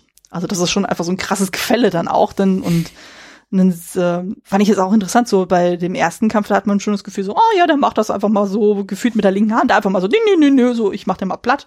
Und der behält sogar seine Perücke noch auf. So, wo ich mir auch so denke, naja, damit bist du auch eine ganz schöne Angriffsfläche dann. Ähm, äh, und dann Das soll dir natürlich zeigen, wie, wie toll er ist und warum er so eingebildet ist, weil er quasi ja nicht nur, nicht nur redet, sondern er kann seinen Worten ja auch Taten folgen lassen. Ja, also, definitiv. Ja, von daher ist es dann halt spannend, eben der, ähm, der finale Kampf dann so, wo er quasi dann wirklich nur so eine Handvoll Leute dann da sind. Ähm, Mhm. Also zu dem Zeitpunkt war es ja dann schon, dass ja dann Rob Roy bei dem Herzog von Argyle dann äh, untergekommen ist, weil ja dann Mary äh, ein gutes Wort für ihn eingelegt hat im Sinn von, hey, er hat quasi in ihrem Namen so quasi dann ähm, äh, dann agiert und so und er auch sagte, ja, okay, dann so und hat sich auf seine Seite geschlagen. Und da wurde halt eben äh, dann wurde auch gesagt, dass dieses Western-mäßige sozusagen, das ist ja tatsächlich so bewusst gemacht worden, dass es halt ein Western in den Highlands ist, wo ja quasi dieses Duell arrangiert wird, so von wegen, du hast ja da diesen Showdown, so wie sie über, gegenüberstehen und ähm, wo Ja, er, das ist auch sehr ähnlich wie zum Beispiel in Barry Lyndon, die Szene. ja, Ich weiß nicht, ja. ob du Barry Lyndon mal gesehen Ja, doch, den Ja, ja, wir hatten drüber mal gesprochen für lange, lange Zeit. drüber geredet, ja. Äh, Wo wir schon zu Ähm. dem Schluss gekommen sind, so, dass irgendwie gefühlt den keine Frau mag. Ich kenne keine Frau, die du mag, genau. Ja. Aber stimmt, ja, das ist eine ähnliche Atmosphäre und das fand ich auch super spannend, so weil er dann wirklich, man könnte ja denken, so, das ist ein super dramatischer Moment, das ist quasi das Finale, Finale, Finale und dann wird fast keine Musik eingesetzt. Das fand ich so beeindruckend, Mhm. so, wo ich dachte, wow, also dass man es wirklich so reduziert und einfach nur, und dann hast du die ganze Zeit immer so dieses still, sie kreisen umeinander her und dann klong, klong, klong, klong, äh, und dann wieder umkreisen und so. Also es war so, so eine Spannung dann auch so, da war ich auch gefesselt, wo ich dachte, wow, okay, das ist schon echt cool. Vor allem, die kämpfen ja nicht die ganze Zeit rum, sondern es ist halt, wie das wahrscheinlich eher ab, abgelaufen ist, dass halt eigentlich die Person verliert, die keine Kraft mehr hat am Ende. Hm. Nicht unbedingt der beste Schwertkämpfer jetzt oder weiß schon, oh, ich trick's ihn nur so aus, sondern Ja. es ist einfach sau anstrengend, da diese Spannung zu halten und Hm. der, der am ersten die Kraft verliert, ist derjenige, der dann wahrscheinlich drauf geht. Ja. Ähm, und die kämpfen ja gar nicht wirklich viel. Die Szene ist auch nicht mal unbedingt jetzt richtig lang, das sind fünf Minuten oder so. Ja. Ähm, und so oft treffen sich die Schwerter gar nicht. Also es ist jetzt nicht irgendwie wie so ein wie so ein, so ein äh, was weiß ich Star Wars äh, Laserschwertkampf oder Hm. sowas, wo ständig rumgefuchtelt wird und die Dinger nur aufeinandertreffen. Das das passiert in dem Film ja überhaupt nicht. Nee, absolut nicht. Und, und natürlich dieser, dieser Kontrast, den du hast, was die Szene ja auch so gut macht, dass du eben diesen, sagen wir jetzt mal, dieses elegante Drecksschwein Hm. mit seinem, was, was ist das, das ist ein Rapier oder ich weiß, ich kenne mich da jetzt nicht aus, wie man das nennt, aber halt so eine, eher eine leichte Waffe und du hast natürlich den grobschlächtigen äh, Bauern aus äh, vom Dorf, vom, vom, vom Hügel mit, mit seiner mit seiner groben Kelle da, ja, Hm. die halt ganz schwer ist und das ist natürlich auch sehr schön einfach von der Inszenierung und, und natürlich der Grund, warum er gewinnt ist, naja, weil Tim Ross sich halt schon wieder zu siegessicher ist, da sind wir wieder bei Game of Thrones, Mhm. Oberyn Martell und so, ja, Oh ja. Mhm. Idiot. und und ähm, genau, und deswegen verliert er halt dann und natürlich, weil Liam Neeson halt bereit ist, im Endeffekt ja auch Opfer zu bringen, weil Ja. jemand wie Tim Roth, wie der Cunningham-Charakter, der nimmt ja nur, aber der gibt ja nichts und mein Gott, Liam Neeson ist in dem Moment bereit, okay, hier, ich mach das mit der Hand, ich gehe das Risiko ein und dann geht, ja, ist der andere halt tot, hat er halt geschafft. Wobei ich jetzt so diesen finalen Cut fand ich schon echt heftig dann so, weil es wirkte eigentlich so von der Reaktionszeit, als hätte Tim Roth durchaus noch drauf reagieren können, aber ja, Ähm, also sieht schon ich besser hab mich, Ja? es gab, es gab, ich glaube, sie haben, ich weiß nicht, kennst du Corridor Crew? Nein? Sagt dir das was? Ne, das sind so, Mhm. so VFX, äh, Special Effects, Motion Designer, die immer auch Filmszenen besprechen und die haben auch mal diesen Schwertkampf besprochen und da hatten sie auch Mhm, einen okay. Ex Experten da, glaube ich, auch was so Schwertkämpfe anging. Mhm. Und der meinte, also du kannst, es ist durchaus realistisch, dass jemand das so festhalten kann. Mhm. Du kommst da nicht raus, aber natürlich die Lösung von Cunningham wäre, das Schwert einfach fallen zu lassen. Mhm. er muss es ja nicht festhalten. Also Mhm. er muss ja nicht versuchen, er kann es einfach loslassen und keine Ahnung. Hätte jetzt nicht so dastehen müssen und sich erschlagen lassen. Das stimmt natürlich. Hast du da irgendwie einen Link dazu? Weil dann könnte ich das in die Shownotes packen.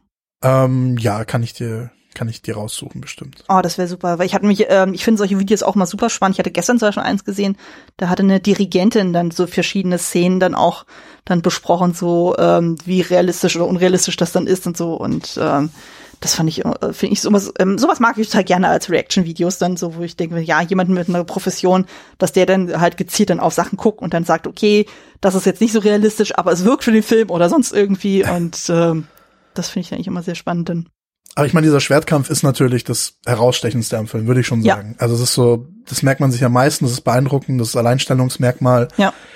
Und mir fällt, ja, ich weiß nicht, mir fallen jetzt auch nicht viele Schwertkämpfe an, die da für mich rankommen. Und das eben, wie gesagt, das Absurde ist, so viel Schwertkampf ist gar nicht. Mhm. Also, was ich jetzt so erwarte, aber das ist ähnlich wie in einen, also ich weiß zum Beispiel, ich weiß nicht, warum ich jetzt immer auf Star Wars komme, keine Ahnung, aber ich, ich weiß immer, in Episode 1 hieß es immer, ja, ja, dieser Kampf mit Darth Maul ist so geil, das ist so ein toller Schwertkampf. Mhm. Und ich fand den immer stinke langweilig und ich weiß noch, dass es immer hieß, ja, und die können sich jetzt so schnell bewegen und es ist nicht mehr so langweilig wie früher. Mhm.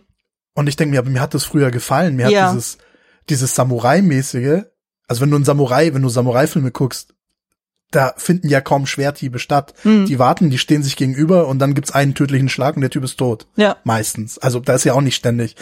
Und wenn du dir Imperium schlägt zurück anguckst, ich finde halt diesen kaum vorhandenen Schwertkampf, weil die kämpfen ja auch kaum gegeneinander, Mhm. Darth Vader und Luke Skywalker.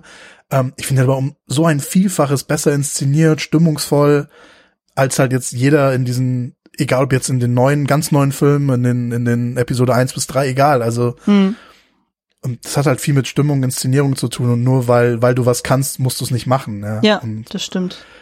ähm, das ist halt hier genauso. Also Ja. hier ist dann auch wieder weniger mehr und ich glaube, deswegen ist die Szene so toll. Hm, kann ich gut verstehen. So, also was äh, so ein Schwerkampf wäre, der mir halt so einfallen würde, oder halt so ein, so ein Duell dann so, wäre halt, was ich auch mit, ähm, mit Alexander besprochen hatte, war ja dann hier bei Die Braut des Prinzen, wo er dann auch so dieser große Degenkampf dann ist. So, der ist einfach für mich so ikonisch und so. Und aber der hier mit Tim Roth und Liam Neeson, der ist schon sehr, sehr nah dran.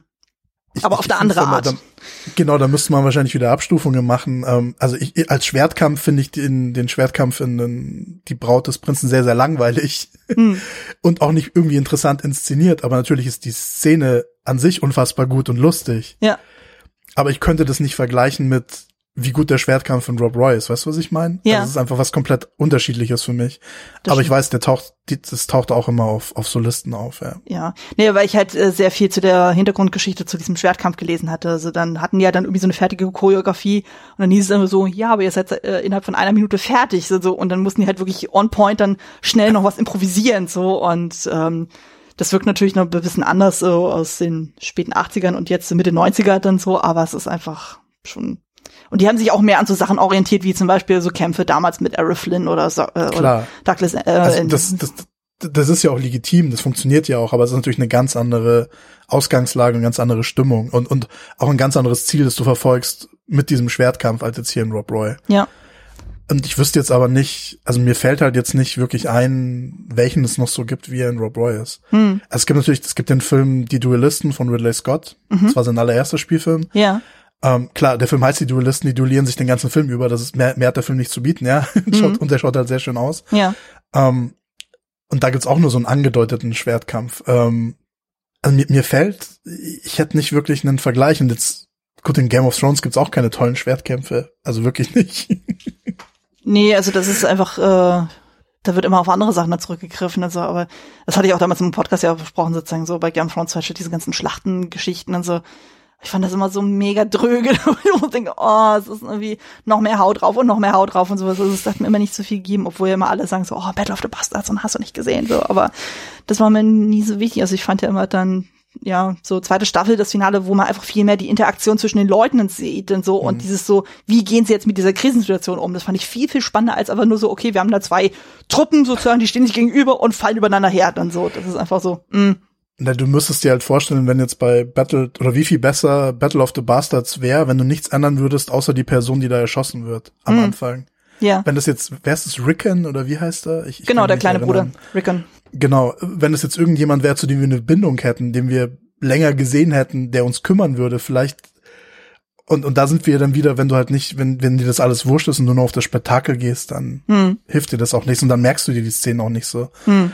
Wobei ja, wie du ja schon gesagt hast, viele das ja so toll finden, aber ich mochte dann zum Beispiel lieber den, den Film Outlaw King mit, mit ähm, Chris Pine. Mhm. Das ist ja auch so William Wallace äh, verwandt quasi. Ja.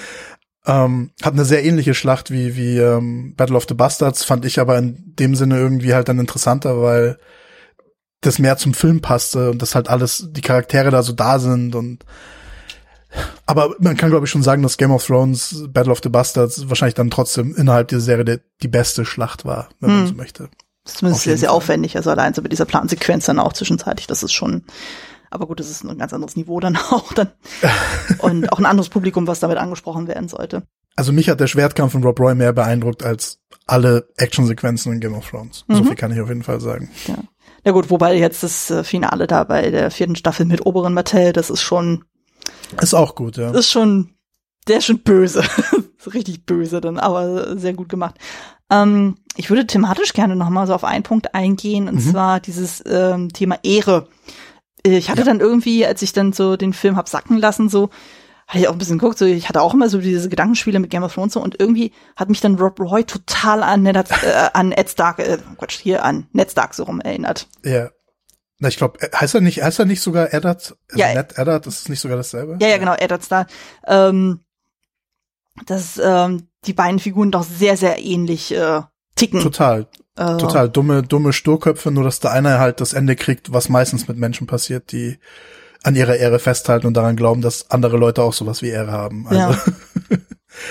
also hier haben wir das Ro Romantisierte, würde ich sagen, wie sowas endet. Normalerweise in unserer Welt endet es leider nicht so. Das stimmt natürlich. Und das ist halt so krass, weil so wie ich das ja auch so mitbekommen habe, rund um diese ähm, Legende rund um Rob Roy, der wird ja irgendwie im Volksmund so als der schottische Robin Hood dann irgendwie wahrgenommen, so wo ich auch so dachte, das ist aber eine sehr glorifizierte Version seiner Figur. Und äh, ich meine, klar, man wollte gucken, dass man ihn so, so positiv wie möglich auch darstellt, gerade im Kontrast zu dem Cunningham, der wirklich einfach böse ist. Also der hat ein bisschen für mich so ein Joffrey äh, Baratheon-Vibe dann auch. Genau, aber wie gesagt, also diese Funktion von den Bösewichten ist halt einfach immer umso flamboyanter, umso kranker, größer die sind, umso besser ist dein Held automatisch. Ja, ja. Wobei ich ja eigentlich John Hurt irgendwie lieber mochte, muss ich ehrlich gestehen. Der hat irgendwie so, ich weiß nicht, der hat irgendwie so, so ah ja, hm, hm, ach, stellen Sie sich doch nicht so an, so na la la la so und auch so, den, wo er dann quasi auch dann Cunningham so zur Sau macht, weil er ziemlich genau weiß, dass der eigentlich hinter der ganzen Aktion steckt so und äh, aber irgendwie nicht großartig was dagegen unternimmt dann so, aber es ist äh, irgendwie John Hurt ist einfach cool. Erstaunlich, dass er in dem Film nicht stirbt. Das stimmt. Es wäre vielleicht auch angenehmer gewesen, wenn es wenigstens einen Briten gegeben hätte in einem Film, der vielleicht auch sowas wie Ehrgefühl hat oder so. Hm. Um so ein bisschen auszugleichen, das ist so ein bisschen einseitig, wie das in dem Ja. Film dargestellt wird. Ist vielleicht ein bisschen wie bei den Amerikanern mit, äh, mit den russischen Figuren, dass die ja auch meistens äh, die Bösen dargestellt werden. Und- Ja, absolut. also je nachdem dann. Ja, ich weiß ja, ich bin jetzt auch mit dem Western-Szenario nicht so vertraut. Ist das da auch immer so extrem mit der Ehre? Weil ich hatte zwischendurch auch so einen Punkt wie John Hurt dann auch so, wo er meint so, oh, ihr mit eurer Ehre sozusagen, das geht mir langsam auch auf den Zeiger. Also, weil er wirklich so krass drauf Ähm, pocht. Ja, nee, jetzt nicht, nicht, nicht zwingend. Ich würde jetzt nicht sagen, dass das, ähm, also Western haben ja oft die Anti-Helden und die Anti-Helden haben ja immer so einen Ehrenkodex natürlich. Also Mhm. einerseits, äh, was weiß ich, äh, haben sie kein Problem, so und so viele Leute umzubringen, aber sie würden halt dann, was ich, niemals ein Kind umbringen, weißt Mhm. du? Also so, solche Sachen sind schon so Western-Dinger natürlich auch drin. Ja. Ähm, aber nee, also so extrem ist das jetzt, das ist jetzt nicht typisch Western, würde ich sagen. Ja, okay. Aber typisch Western ist halt einfach dieses, ich meine, im Endeffekt ist er ja auch nur so ein, also er ist ja ein Cowboy eigentlich und treibt seine, seine Kühe rum natürlich Mhm. und äh, die weiten Landschaften und dann halt schon dieses Rache-Element oder dass halt jemand dann zu so einem Outlaw wird, ist natürlich schon sehr westernmäßig alles. Hm. Und halt der Schluss, dass du dann so ein Duell hast und Ja, das ist ja das eindeutigste äh, Indiz dafür, dass das auf jeden Fall so angelegt ist. Also die Parallelen habe ich auch so weiterhin gesehen, aber da dachte ich schon so, hm, das äh, finde ich jetzt wirklich sehr extrem dann in dem Film. Aber Ja, also, also würde würde ich jetzt nicht sagen, dass es mit diesem extremen Ehrgefühl jetzt unbedingt ähm, dann immer so ist. Es ist halt immer die Frage, welche Western man sich anguckt. Also hm. ich bin jetzt zum Beispiel nicht so versiert, was Western angeht, aus den 40ern, 50ern, 60ern, mhm. sondern es fängt bei mir halt dann eher mit den, mit den Neon-Western an und, und das ist halt dann alles, das sind ja immer Anti-Helden, weißt du, also das, mhm.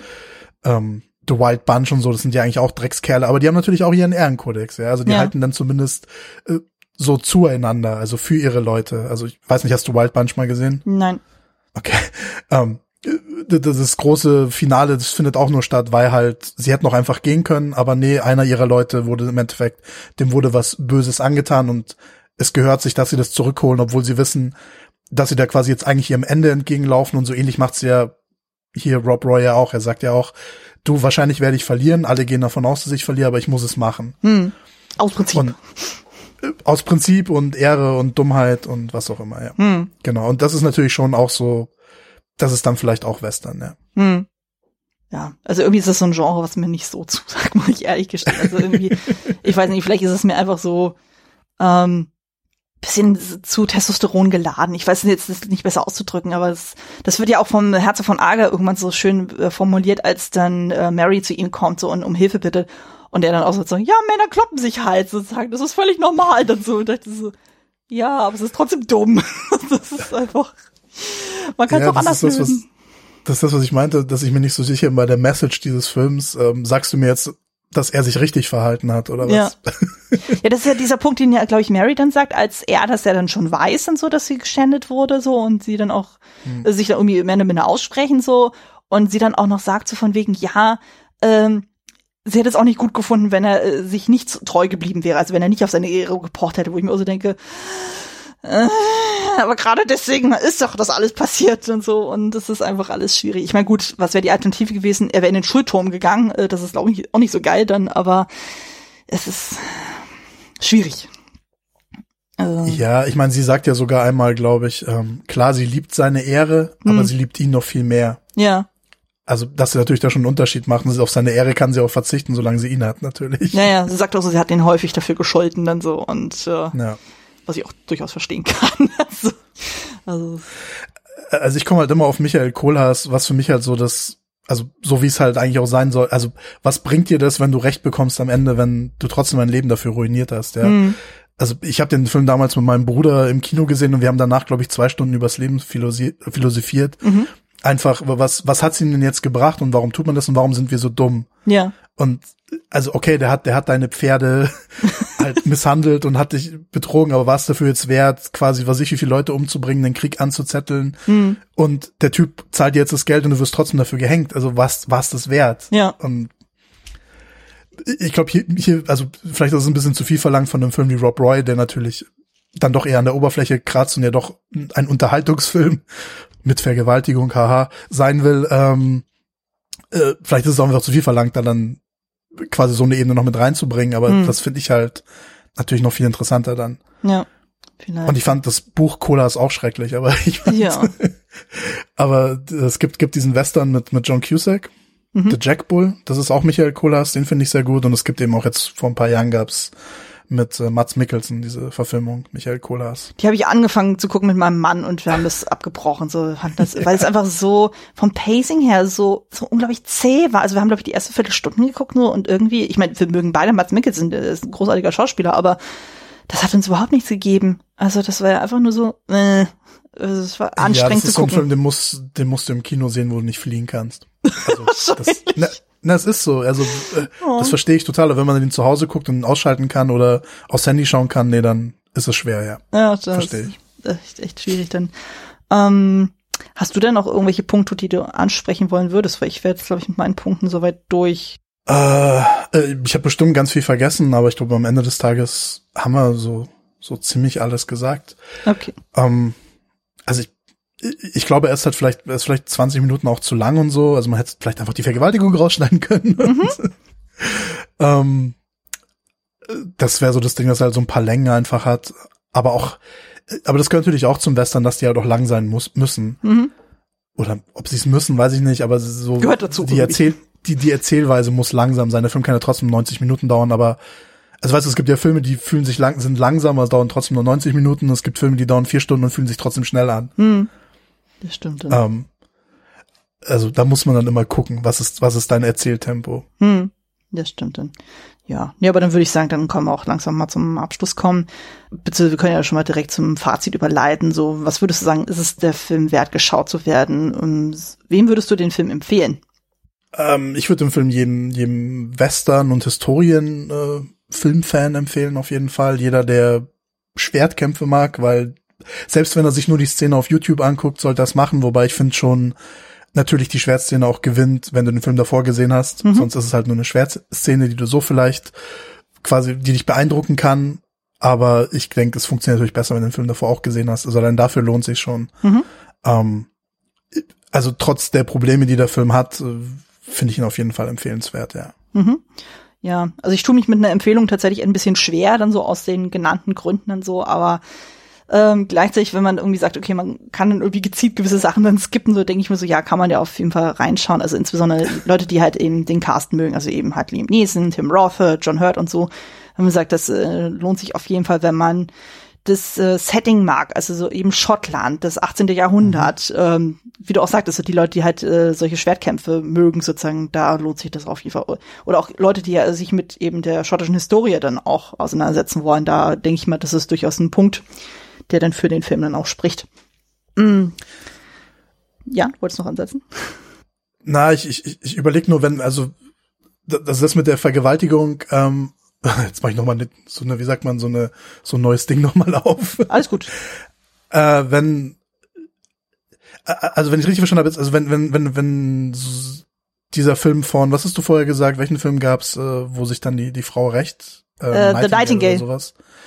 Genau, also wärst du jetzt, bist du jetzt prinzipiell dann abgeneigt, wenn da überhaupt das, das Thema behandelt wird oder dir geht's mehr darum, wie es behandelt wird komplett, oder? Also, ähm, also generell finde ich, es, ähm, muss ich das Thema nicht haben, sozusagen, aber man sagt, wenn man das äh, Thema unbedingt aufgreifen muss, dass man dann auch ähm, das auch vernünftig verarbeitet. Also dass man eben zum Beispiel sagt, okay, was ich dann, wie zum Beispiel bei The Nightingale, das ist dann halt ähm, zum Beispiel, dass man sagt, okay, was weiß ich, das ist ein, wenn es zum Beispiel ein Biopic wäre, dass es ein elementarer Bestandteil der, äh, der Figurenhistorie ist, dass es wirklich so passiert ist, dann denke ich mir, dann ist es legitim, äh, wenn es der Story beiträgt und dann halt, wie das aufgearbeitet wird. Also eben zum Beispiel, dass dann gerade aus Perspektive der Frau, dass man ihren Kampf dann halt zeigt und dass man das nicht so auslagert im Sinn von, es wird quasi mhm. als Trope für den Mann benutzt. Ich glaube, ich glaube, ich glaube, das hast du gut gesagt. Ich glaube, das Problem, warum es hier nicht funktioniert, ist, wenn das der Aufhänger vom ganzen Film wäre, also wenn es ja. damit anfangen würde, wenn das das Problem ist, um was es in dem Film geht, mhm. dann wäre es, glaube ich, weiß nicht, ob es dann in Ordnung wäre, aber ich glaube, dann wäre es verkraftbarer. Und so ist es ja jetzt einfach nur reingeschmissen, um es noch dramatischer zu machen. Und ja. ich glaube, das ist das Nervige daran. Eben, weil es auch die, die Originalhistorie nicht hergibt. Also ja. es ist zumindest, das ist quasi einfach aus äh, dramaturgischen Gründen ein ähm, dazu erfundener po äh, Plotpoint, um halt eben äh, Liam Neeson eine zusätzliche Motivation zu geben und Tim Roth ja. noch böser zu machen. Ja, nee, nee, absolut. Nee, das stimmt. Ich, ja, jetzt verstehe ich es noch mehr. Ja. Also, also ich habe schon davor verstanden, aber jetzt, ich glaube, das ist so das Hauptproblem einfach, dass das nur so reingeworfen wird, weil, ja, komm, mach mal auch noch Vergewaltigung. Ja. Ich habe ja vorher auch über Outlander gesprochen. Bei Outlander ist es halt wirklich ein existenzieller Teil dieser Reise halt auch mhm. komplett. Und deswegen ist es halt auch so interessant. Also interessant, wie sowas halt interessant sein kann. Aber ähm, ich denke, hier ist es einfach dieses, dieses so nebenbei reinschmeißen, selbst wenn es ja an Gewicht bekommt, mhm. aber es ist ja falsches Gewicht. Ja. Und das ist das Problem, denke ich. Ja, ja genau. Da verstehen wir uns. Also das ist schon mal gut. ähm, genau, dann lassen wir uns aber auch äh, etwas äh, positiver ausklingen. Sozusagen, wir können jetzt noch mal ein bisschen gucken. Ähm, angenommen, man möchte eine Filmthemenwoche machen oder ein Double Feature oder sonst irgendwas, was man ja so gerne macht als Filmfan. Ähm, was würdest du sagen, welche Filme würden zu diesem Film gut passen? Darf sich doch frei austoben. Also es muss nicht unbedingt was äh, aus der Zeit sein, sondern es kann auch was äh, Aktuelles sein. Ja, sch schwer. Fällt mir jetzt schwer.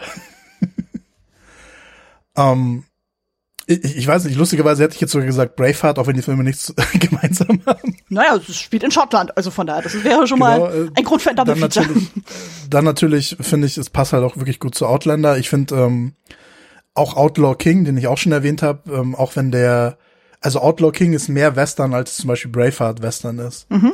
Ähm, weil natürlich Outlaw King das halt auch so mehr hat mit diesem Geächteten. Natürlich hat das Braveheart auch, aber ich finde Braveheart konzentriert sich dann wieder auf andere Dinge. Mhm. Ähm, ich würde wirklich auch The Jack Bull sagen, also weil ich jetzt schon Michael Kolas ein paar Mal erwähnt habe. Ähm, mhm. Und ich finde, Jack Bull würde dazu ganz gut passen, ähm, wenn man das Ganze nochmal auf eine, eine ernstere Art und Weise mit Konsequenzen quasi aufgearbeitet sehen will. Mhm.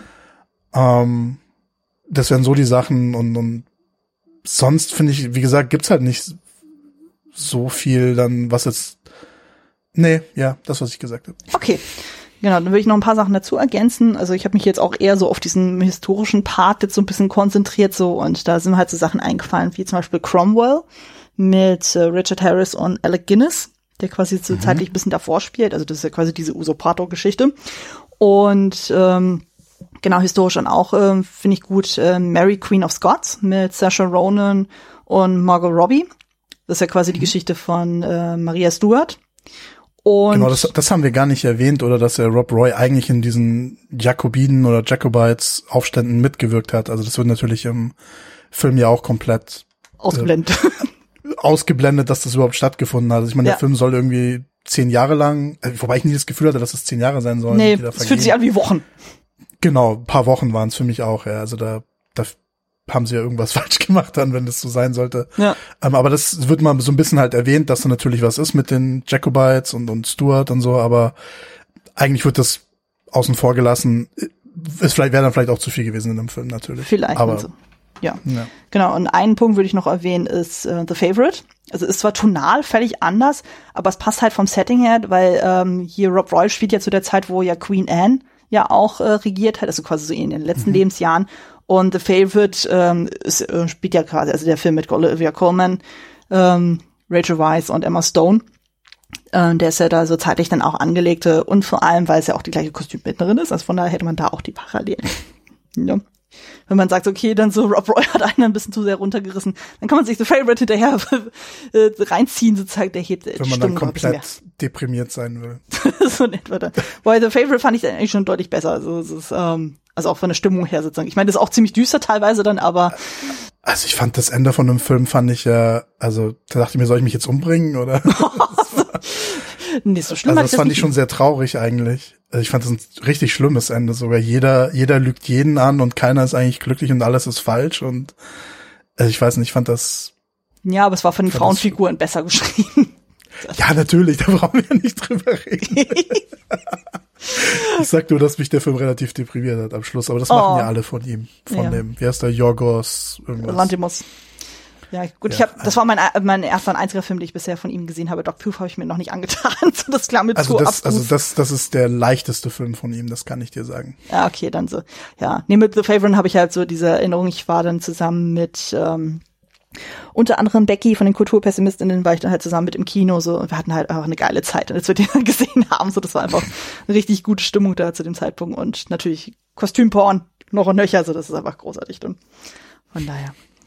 Ähm, ja, man könnte ja auch theoretisch auch den Kevin Costner Robin Hood noch ins Feld führen. So auch einfach so, weil es denselben äh, Kampfchoreografen auch hatte dann so, aber der Film ist ja auch, und weil es auch eine, äh, eine Folklore-Figur auch hat dann so, aber ja. ja. ja ich bin ja großer Robin Hood-Fan.